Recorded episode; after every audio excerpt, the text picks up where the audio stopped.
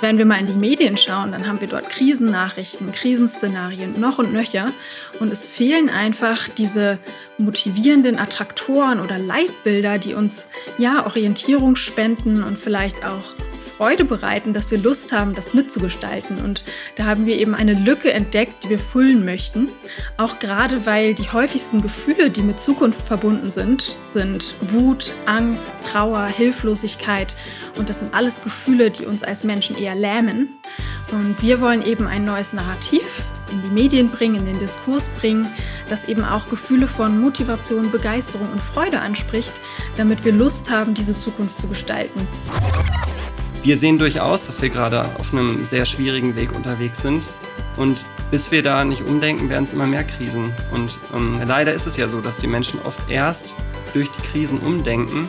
Und daher wollen wir aber auch zeigen, wir müssen nicht erst in die Krise, wir können jetzt schon uns verändern und wir sehen den großen Wandel auch gar nicht wirklich als einen Gürtel enger schnallen und großen Verzicht, sondern glauben, dass wir eigentlich ganz viel gewinnen können, wenn wir unsere Lebensweisen ändern und wieder mit der Natur verbinden, mit unseren Körpern.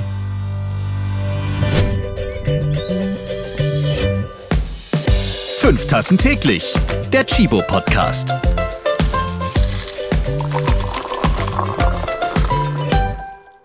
Ein fröhliches Moin in eure Kaffeetassen. Schön, dass ihr bei diesem Podcast dabei seid. Euer Chibo Podcast. Hier geht es um Kaffeeliebe und Nachhaltigkeit. Denn gut sein und die Welt retten, das ist gar nicht so leicht. Und dann die ewige Frage, Espresso oder Filterkaffee?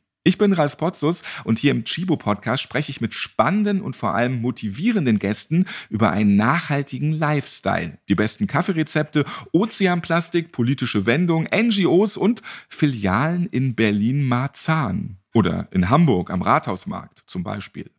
Was macht ihr eigentlich 2045? Ja, schwierige Frage. Ich weiß noch nicht mal, was ich nächste Woche mache. Unser Land jedoch weiß schon, was es 2045 machen wird. Da soll Deutschland nämlich Treibhausgasneutralität erreicht haben. Ja, das ist eine dicke Hausaufgabe bis dahin. Es muss dann also ein Gleichgewicht zwischen Treibhausgasemissionen und deren Abbau herrschen. Und da kann man nicht wie bei einer Klausur erst hektisch einen Tag vorher mit den Vorbereitungen starten. Heute sprechen wir also über übermorgen. Schaffen wir das mit der Klimaneutralität 2045? Was seht ihr da? Der pessimistische Blick, verbrannte Erde, fehlendes Wasser, Migrantenströme, Verteilungskriege oder zukunftspositiv? Ein grünes Land, ja eine grüne Welt gar, die lebensfroh und fortschrittlich ist. Meine heutigen Gäste, die sehen das ja genauso. Positiv und umweltfreundlich. Hallo Stella Schaller, hallo Lino Zedius. Hallo. Hallo Ralf. Ihr beiden habt gerade gemeinsam mit weiteren Autoren ein Buch veröffentlicht, die Zukunftsbilder 2045, eine Reise in die Welt von morgen. Und darin stellt ihr uns eine Welt vor, fernab der finsteren Gedanken von heute, die geprägt sind vom Ukraine-Krieg, Despoten, teure Lebensmittel und Streit um die Wärmewende. Bei euch ist 2045 nicht alles noch schlechter, sondern die Welt ist grün, lebensfroh, ja und auch fortschrittlich. Ist das Science Fiction vom Feinsten oder mögliche Realität? Das ist eine optimistische mögliche Realität, würden wir sagen. Also es geht uns nicht darum, es ist nicht unsere Prognose, dass alles einfach gut wird, sondern wir wollen eher eine Vision anbieten, wie es idealerweise vielleicht aussehen könnte, die motiviert, die Veränderung inspiriert und Kraft und Hoffnung gibt und vielleicht auch Orientierung gibt, was wir denn wollen und was wir nicht wollen. Und bisher sind wir, würde ich sagen, überversorgt mit den Negativszenarien, wo wir alle nicht hinwollen. Und das ist natürlich auch wichtig, sich das anzuschauen, was wir verhindern wollen, was kein guter Weg ist. Weil wir brauchen eben genauso die, die Bilder und Geschichten, was denn ein guter Weg wäre und eine Alternative, was wir stattdessen wollen. Und da wollen wir etwas anbieten mit dem Bildband, eine positive Geschichte. Lino, du hast bereits 2020 deine eigene Utopie in Form des Romans Utopia 2048 veröffentlicht. Du bist Ökonom und Visionär, obwohl du in Hannover geboren bist. Hm. YouTuber bist du auch noch und verfolgst das Ziel, gemeinsam positive Zukunftsvisionen zu entwickeln und auch zu verbreiten. Ja, genau. Also ich bin sehr neugierig und seit meinem Studium eigentlich auf der Suche nach inspirierenden Lösungen für eine schönere, lebendige Gesellschaft und habe da verschiedene Lebensstationen schon durchlaufen, eben von Ökonomen über Organisationsentwickler, jetzt Autor, regenerativer Kulturexperte. Ja. Deine Partnerin in Crime ist Stella Schaller. Stella, du bist Expertin für Veränderungen im Bereich Nachhaltigkeit, Klimaschutz und regenerative Kulturen. Ja, du kommst aus der internationalen Politikberatung, warst dort auch für das Auswärtige Amt und die UNO tätig. Da bin ich jetzt tatsächlich ein bisschen neidisch auf deinen Lebenslauf. Genau, ich habe internationale Entwicklungswissenschaften und Medienwissenschaften studiert und war dann länger im Feld der klassischen Nachhaltigkeit unterwegs. Also habe mich mit Klima und Sicherheit beschäftigt, mit CO2-Kompensation und den Sustainable Development Goals. Und irgendwann dann gemeinsam mit den anderen Kollegen von Reinventing Society habe ich mich den ja, transformativeren Ansätzen gewidmet und der Frage, was brauchen wir eigentlich an emotionalen und kulturellen Fähigkeiten auch, um diese große Transformation die uns bevorsteht, in der wir uns schon auch befinden, zu bewältigen.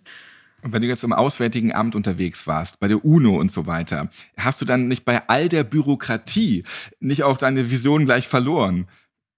Also es ist schon manchmal auch aufreibend zu sehen, wie viel Zeit verloren geht, wenn viele, viele Menschen zu Konferenzen reisen und am Ende dann Dokumente entstehen, an die sich wenige halten. Aber dennoch ist natürlich die internationale Ebene absolut entscheidend, weil eben Klima ein länderübergreifendes, grenzüberschreitendes Thema ist. Und daher müssen sich Institutionen auf Global Governance-Ebene damit beschäftigen. Also das ist durchaus wichtige Arbeit, aber genau, mich hat dann eben auch die individuelle Ebene noch ein bisschen mehr passiert passiert und das, was in unseren Köpfen abläuft, wenn wir uns mit diesen großen Fragen beschäftigen. Ich freue mich, dass ihr beide heute bei 5 Tassen täglich dabei seid und uns auf eine spannende Zeitreise in das Jahr 2045 mitnehmt. Die wichtigste Frage natürlich zum Start. Wird es in 22 Jahren noch Kaffee geben? Ich gehe stark davon aus. Ich hoffe aber nur Fairtrade-Kaffee aus äh, regenerativem Anbau und der besonders genussvoll geschlürft wird. Was kommt denn jetzt in eure Kaffeetassen? Lupinenkaffee vielleicht. Das ist auf jeden Fall eine sehr umweltfreundliche, nachhaltige Alternative zu Kaffee, die auch in Deutschland angebaut wird und zudem auch noch sehr gesund ist. Ich bin nur Wassertrinker, muss ich zugeben. Ich habe dafür so eine Soul Bottle, die heißt sogar Utopia und hat so ein buntes Design, aus der trinke ich immer mein Wasser. Willst du denn auch 2045 noch Wasser trinken? Ist es dann nicht sehr knapp, das Wasser? Ich hoffe nicht. Also je nachdem, in welche Richtung wir uns entwickeln und wo man sich dann befindet auf dem Planeten.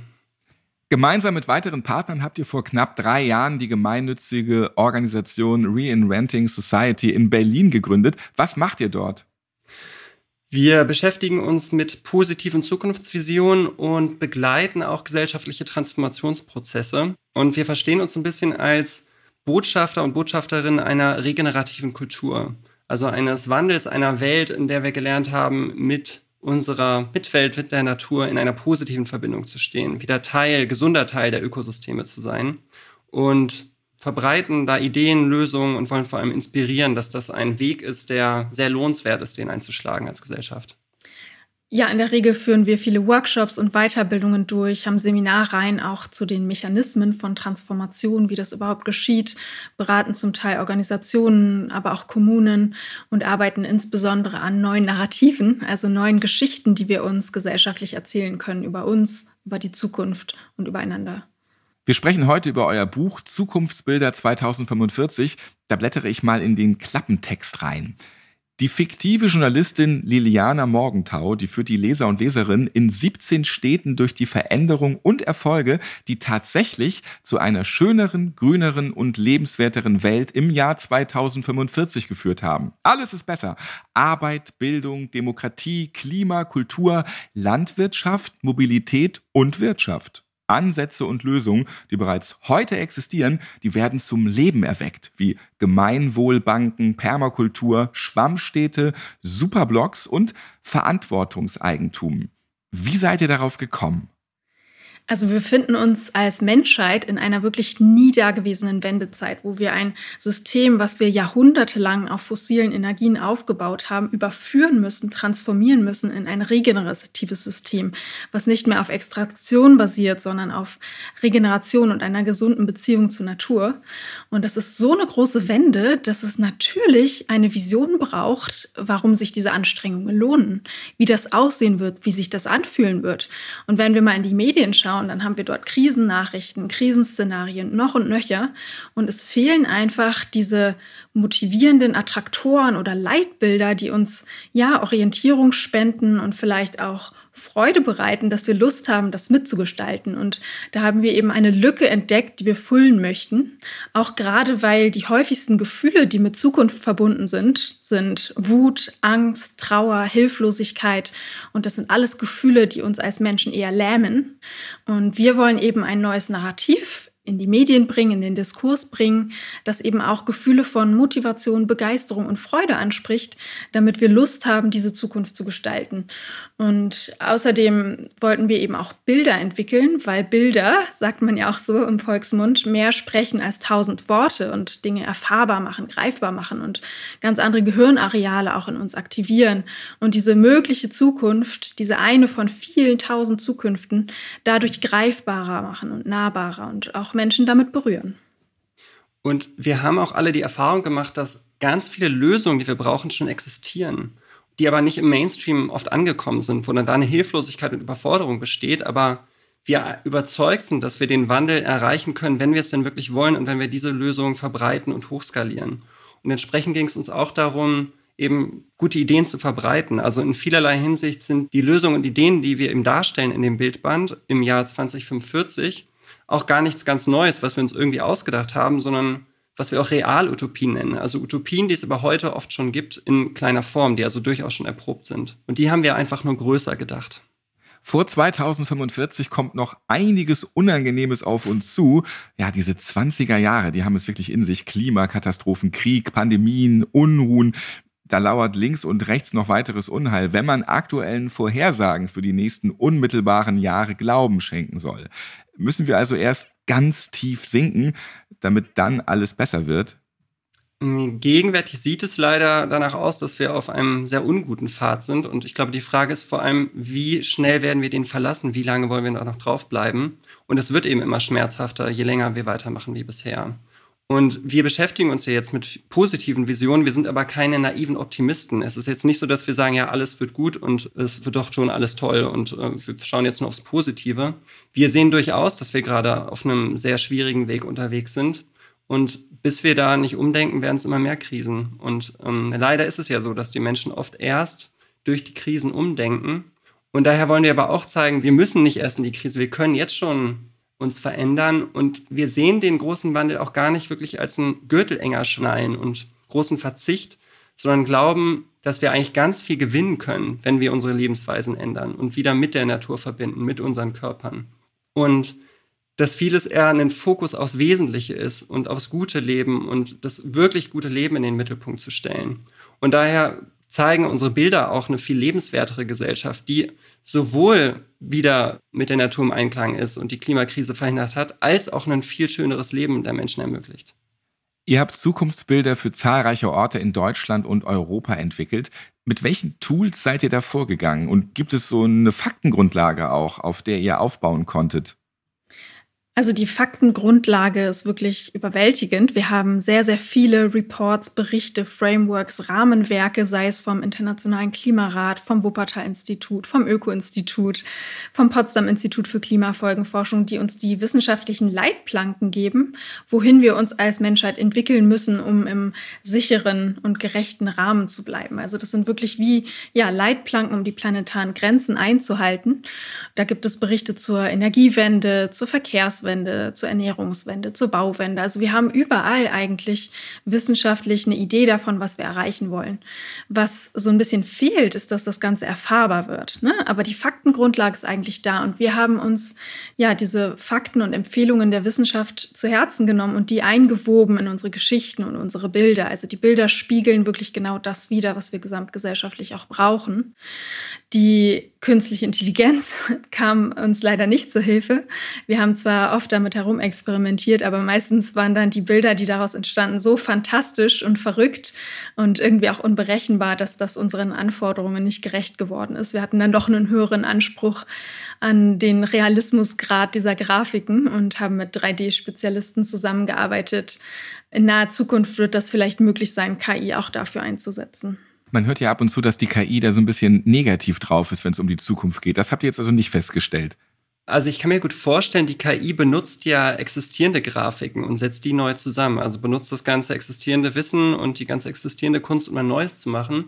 Und dystopische Bilder gibt es natürlich ganz viele. Und da kann man dann ganz viel quasi neu daraus regenerieren. Und solche utopischen, regenerativen Bilder wie unsere gibt es aber super wenig. Also wir sind da wirklich totale Vorreiter mit. Da gibt es ganz wenige andere, die das auch machen. Es kommt zwar immer mehr, aber es ist wirklich noch ein, ein einsames Feld und daher hätte zumindest die KI wenig Grundlage, um darauf aufzubauen. Also da kann ich mir schon vorstellen, dass es technisch auch die Qualität auf jeden Fall schlechter ist. Ihr geht in euren Entwürfen von bestimmten Menschentypen aus, die sich letztendlich zusammenraufen. Das müssen wir ja auch. Was für Typen gibt es da? Ja, und welche braucht es vielleicht mehr? Und wenn ich jetzt Typen sage, sind es vielleicht eher Frauen, welche die Welt am Ende besser machen? Ja, also wir sind auf jeden Fall überzeugt davon, dass es mehr weibliche Qualitäten braucht, so etwas wie Fürsorge oder Caring, also sich für andere auch einsetzen, Gemeinschaft und auch die Fähigkeit, sich Unsicherheit auszusetzen und einfach mal zuhören, empfangen und nicht gleich ähm, in Aktion treten, sondern wirklich erstmal spüren, was ist da eigentlich. Also so diese weiblichen Qualitäten sind oft unterrepräsentiert. In unserem Buch, da haben wir eine Vision skizziert, dass Menschen auch mehr ihre Selbstreflexion stärken, also die vielen inneren Stimmen und Gefühle, die sich in ihnen selbst befinden, auch ans Licht holen und sich damit auseinandersetzen. Also beispielsweise lernen, mit Angst umzugehen, ihre emotionale Kompetenz stärken, ihre Empathie, für mich ist auch entscheidend, wenn wir eine gesündere Beziehung mit der Natur herstellen wollen, dann sind wir und unser Körper ist ja erstmal der direkteste Kontaktpunkt. Also wir sind ja Natur. Das muss man sich auch mal bewusst machen. Auch was wir herstellen, ist auf eine Weise Natur. Nur halt eine vielleicht ungewöhnliche Form. Aber wie wir mit unserem Körper umgehen, ist daher in der Regel auch eine direkte, also sehr vergleichbar, wie wir auch mit der Natur außen umgehen. Und Menschen, die mit ihrem Körper in einer guten Verbindung sind und für sich gut sorgen und sich gut ernähren und schauen, auch was die Bedürfnisse des Körpers sind, die, die achten und würdigen, die gehen auch eher mit der Natur im Außen bewusster um und sehen deren Bedürfnisse und würdigen die und zwingen da nicht irgendwas auf. Und daher ist es, glaube ich, total wichtig, dass wir da auch anfangen bei uns. Wie gehen wir mit uns um und da eine gesunde Beziehung herstellen und da auch einen Frieden herstellen mit den Anteilen zwischen uns. Und nicht, dass dann ein Teil, ein Bedürfnis, ein innerer Anteil den Rest des Systems beherrscht und der Rest dann funktionieren muss. Und da sich große Parallelen eben von dem Inneren und dem Äußeren, wo bei beidem große Veränderungen gebraucht wird.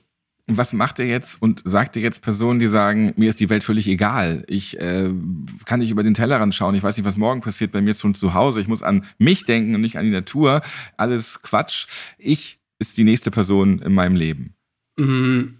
Also ich glaube, da gibt es dann verschiedene Ursachen wahrscheinlich auch. Die Frage ist, wie kommt so eine Person dazu? Wie viel Enge muss diese Person haben und erfahren haben in dem Leben, dass sie zu so einem Schluss kommt, so sehr resigniert auch vor dem Leben? Und ich denke schon, dass es ist, dass manche Menschen einfach unter so großem Druck stehen und so viele Schwierigkeiten haben, dass wir da nicht erwarten können, dass die jetzt beim Wandel voranlaufen, sondern es, die Verantwortung liegt zum Teil auch bei denen, die eben eher in privilegierteren Rollen sind, die sich das leisten können, wie wir eben auch. Wir haben viele Privilegien und können uns daher leisten, uns auch die Zeit zu nehmen und die Reflexion in diese Themen reinzudenken und zu erforschen und zu ergründen. Und ähm, ich glaube, da liegt es auch an uns, die Rahmenbedingungen für viele Menschen so zu verändern, dass sie dann irgendwann mitgehen können und sich die Zeit und den Raum auch innerlich nehmen können, sich einzulassen auf die Veränderung das könnte ja so ein Kritikpunkt sein. Ja klar, da sind wir die jungen Berliner Hipster, die haben ihre Weltvorstellung und äh, dann wird alles schön und die leben sowieso in ihrer wohlbehabenden Bubble. Da höre ich gar nicht erst zu, wie wir jetzt an uns arbeiten sollen, damit das klappt in 22 Jahren mit der besseren Welt. Bei unserer Arbeit versuchen wir auf jeden Fall integrierte Lösungen zu finden und uns mit vielen Menschen auszutauschen, viele Bedürfnisse anzuhören, zu verstehen und dann nicht zu bevormunden, sondern ja wirklich zu schauen, wie können wir die vielen verschiedenen Perspektiven integrieren. Und da geben wir unser Bestes. Und natürlich hat das trotzdem Grenzen. Aber irgendwo müssen wir einfach anfangen. Und daher tun wir, was wir nach unserem Wissen und Gewissen am besten tun und machen können und respektieren gleichzeitig, dass andere zu anderen Ergebnissen können und andere Ansätze haben und versuchen da dann, ja, das zu integrieren und einzubauen auch in unsere Arbeit immer wieder. Ziemlich am Anfang gibt es das Kapitel Frieden mit der Natur. Berlin hat sich dort enorm verändert. Das sieht man gleich am Hauptbahnhof. Rund um den Hauptbahnhof wimmelt es von Fahrrädern, E-Bikes, Sammeltaxis. Es gibt Rufbusse und andere Fahrzeugtypen. Rundherum ist alles grün, überall blühen Wildstauden auf Verkehrsinseln und es gibt dort ohne Ende Bäume. So, und jetzt schaue ich mal kurz ins Jahr 2023. Da ist aktuell die Bundesgartenschau in Mannheim. Dafür wurde der Hauptbahnhofsvorplatz komplett platt gemacht und neu gebaut. Die Idee, ein grüneres Erscheinungsbild zur Buga und mehr Mobilität. Was passierte aber? Es gibt nur neuen Beton. Keine neuen Bäume, mickrig wenig neues Grün und mobile Alibi-Blumenkübel, die man nach der Buga auch direkt wieder wegtragen kann ein intelligenter und großflächiger Fahrradstellplatz fehlt. Es gibt nur ein paar neue Stangen zum Festketten. Ach, und die neuen Anzeigentafeln der Trams, ja, die konnte niemand erkennen. Nach Protesten musste da dann gleich nachgebessert werden und es mussten dann neue hingehängt werden, die auch wieder leuchten. Hier wurde mal komplett die Chance vertan und der Aufhänger war sogar ein Naturereignis. Wenn man das jetzt sieht, wie könnt ihr da noch so positiv sein, dass in den nächsten Jahren schon wieder ein kompletter Neubau des Bahnhof-Vorplatzes umgesetzt wird, der dann alles richtig macht? Das Kommunengeld, das sitzt ja auch nicht so locker. Es ist ja, wie gesagt, keine Prognose, die wir machen, wo wir sagen, das halten wir für wahrscheinlich, sondern wir wollen ja eher inspirieren und Orientierung geben, dass das eine gute Richtung wäre. Und vielleicht auch solche Bilder in die Köpfe bringen, wie es in gut aussehen könnte damit das wiederum die Leute mit sich tragen, denken, das wollen wir jetzt aber wirklich. Und wenn es wieder in die falsche Richtung geht, dann eben noch frustrierter sind, beziehungsweise noch mehr Druck schon vorher machen, dass es bitte in eine wirklich grüne, lebendige, regenerative Form äh, geht und nicht halt so ein Unsinn gemacht wird. Es sickert auch erst jetzt immer mehr durch, dass Renaturierung und diese ganze Aufforstung und die naturbasierten Lösungen wirklich der Schlüssel für die Transformation sind. Also, dass sie unsere Städte 10 bis 20 Grad herunterkühlen können, dass sie vorsorgen gegen Überschwemmungen, dass sie die Artenvielfalt wiederherstellen und auch für uns Menschen gesünder sind, dass wir uns weniger gestresst fühlen, wohler fühlen in grünen Städten. All das dringt erst jetzt in unser Bewusstsein.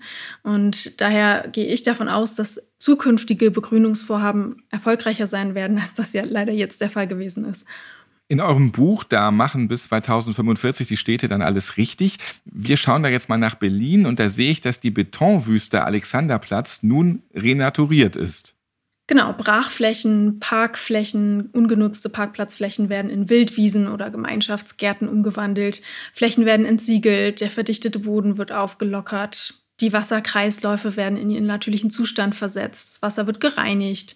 Und da, wo es Stadtmoore gibt, also die absoluten Klimakiller oder Klimaschützer, werden renaturiert, wieder verwässert und neue Feuchtgebiete geschaffen. Und genau das ist eben ein ganz wichtiger Schlüssel zur Klimawende und zur Transformation, dass wir unsere Ökosysteme heilen und renaturieren. Dadurch können wir nicht nur CO2 einspeichern, sondern eben auch die Biodiversität fördern. Und das ist für uns Menschen auch wirklich ein großer Gesundheitsfaktor, den wir lange unterschätzt haben.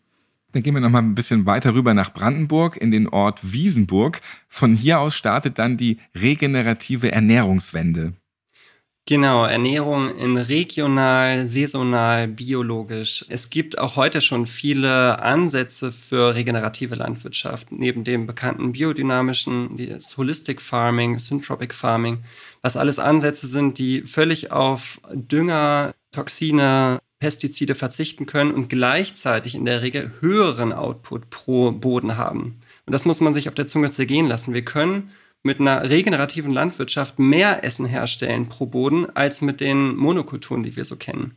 Der einzige Nachteil ist, es braucht mehr Arbeit, mehr Handarbeit, aber gleichzeitig werden vielleicht dann auch sinnstiftende Arbeitsplätze geschaffen, was ja dann auch als Zugewinn gesehen werden kann.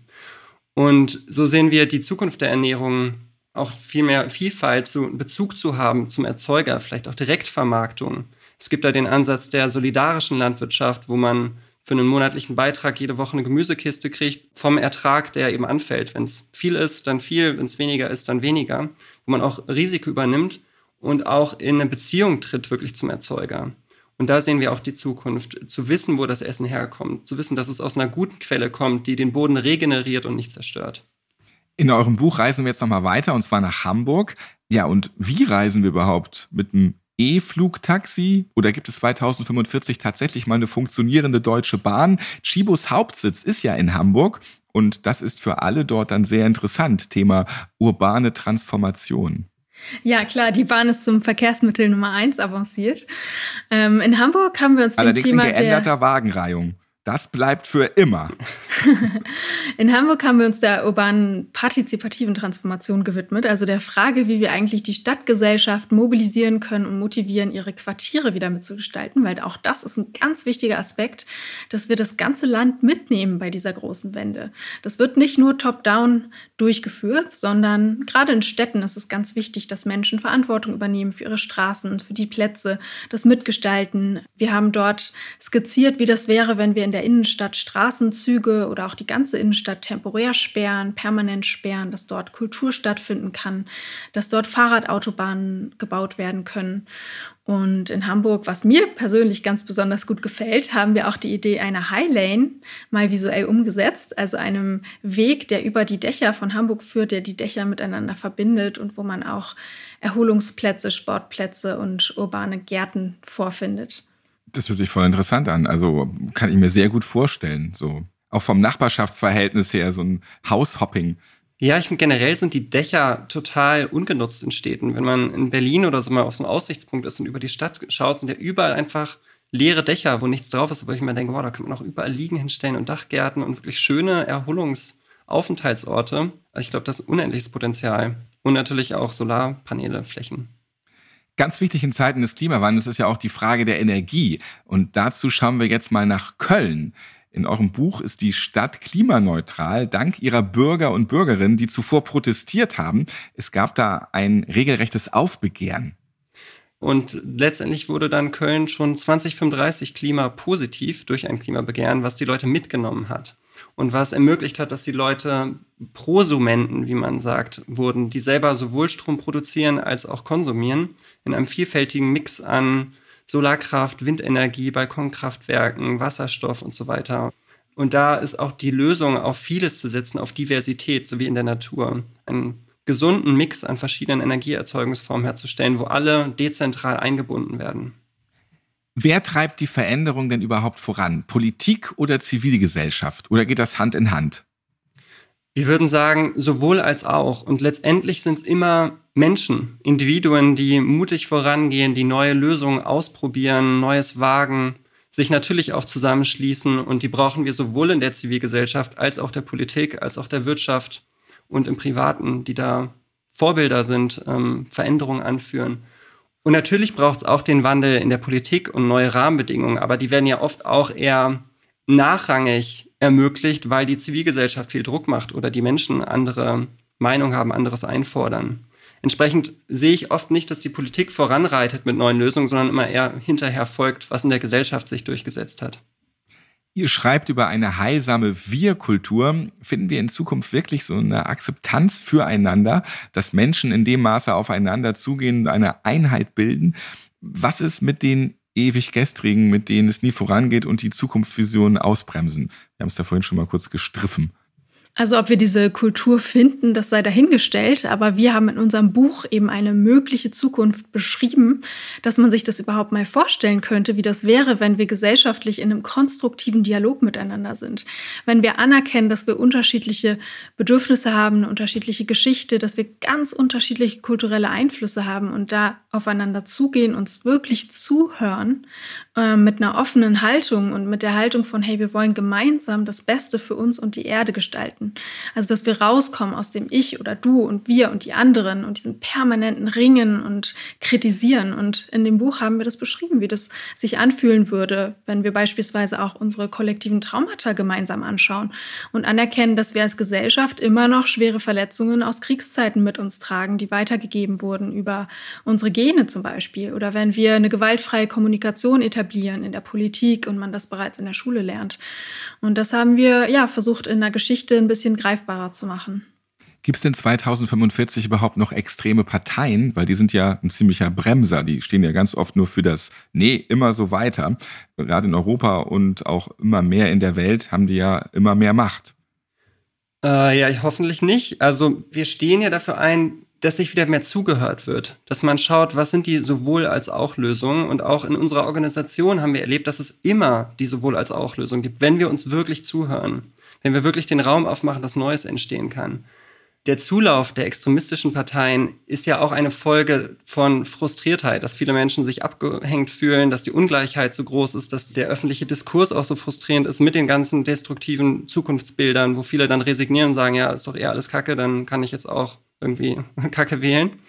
Und wenn wir eine andere Kultur hätten, wo wir auch diesen Stimmen, glaube ich, Raum geben erstmal, wo gehört werden kann, was läuft denn alles schief, das anerkennen, dann können wir auch eher wieder zu konstruktiven Lösungen finden. Denn letztendlich diese ganzen extremistischen Parteien führen ja nicht auch für die, deren Wähler in eine gute Zukunft. Das ist ja ein, ein Trotzverhalten. Daher die Frage, wie können wir dieses Trotzverhalten aufhören? Was braucht es, damit die Menschen wieder integriert werden in ein gesundes gesellschaftliches System? Du hast eben gesagt, wir leben ja in diesen Entweder-Oder-Zeiten. Also wir brauchen mehr ein Wir, nicht mehr schwarz und weiß. Das heißt, es steht für ein schönes Grau, was man gut mit allen Farben kombinieren kann. Ich würde ja sagen, für einen Bund, für eine Vielfalt, eben das sowohl als auch. Also kein Einheitsbrei-Mischung aus den Farben.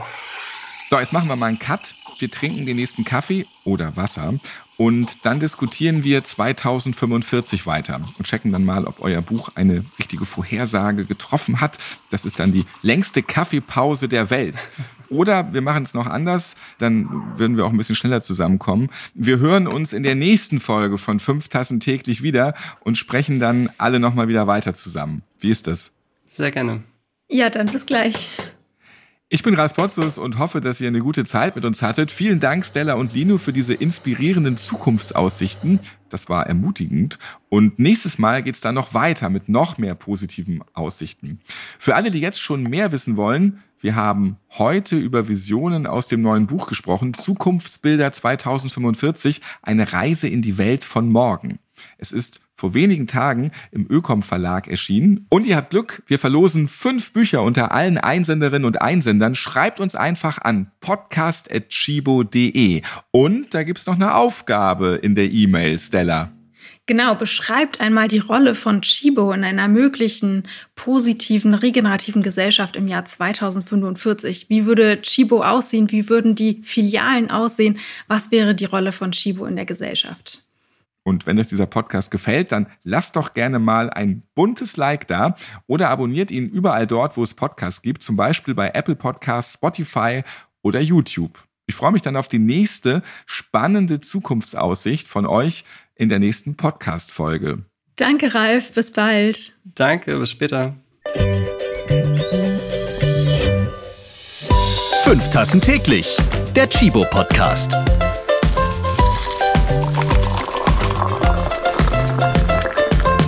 Ihr habt Fragen oder Anregungen zu dieser Podcast-Folge? Wir freuen uns auf eure E-Mail an podcast.chibo.de.